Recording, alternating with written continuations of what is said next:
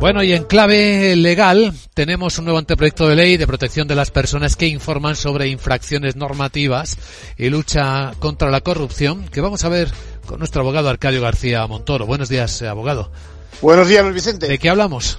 Pues de que el Consejo de Ministros finalmente lo aprobó el pasado viernes, transpone una directiva europea y la idea es que se puedan encauzar esas sospechas de corrupción y de incumplimientos legales, por ejemplo, en materia de, yo sé, de seguridad laboral.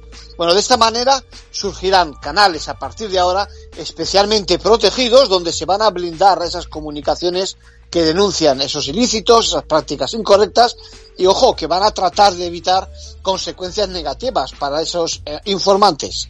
¿Van a ser obligatorios estos canales de denuncia en las empresas privadas también? Pues sí, fíjate, siempre que superen los 50 trabajadores y ojo, porque ojo con el sistema que implantamos, porque las multas pueden ser millonarias si lo hacemos mal. Bueno, es básico, ya lo desarrollé uno mismo, como si se externaliza, que se garantice la confidencialidad para que no se puedan tomar represalias contra el denunciante. Al final se pretende instaurar una cultura de colaboración para acabar con prácticas corruptas, como ya existe en Estados Unidos, ¿no? La idea es que muchos de esos casos conocidos de corrupción sean encauzados por esta vía sin necesidad de acudir a la justicia, igual así se descubren más casos y es más eficaz la persecución de los delitos. En conclusión. Bueno, dos cosas. La primera, que no hay que confundir esto con las vías de denuncias que hasta ahora existían ante la justicia y que persisten, por supuesto.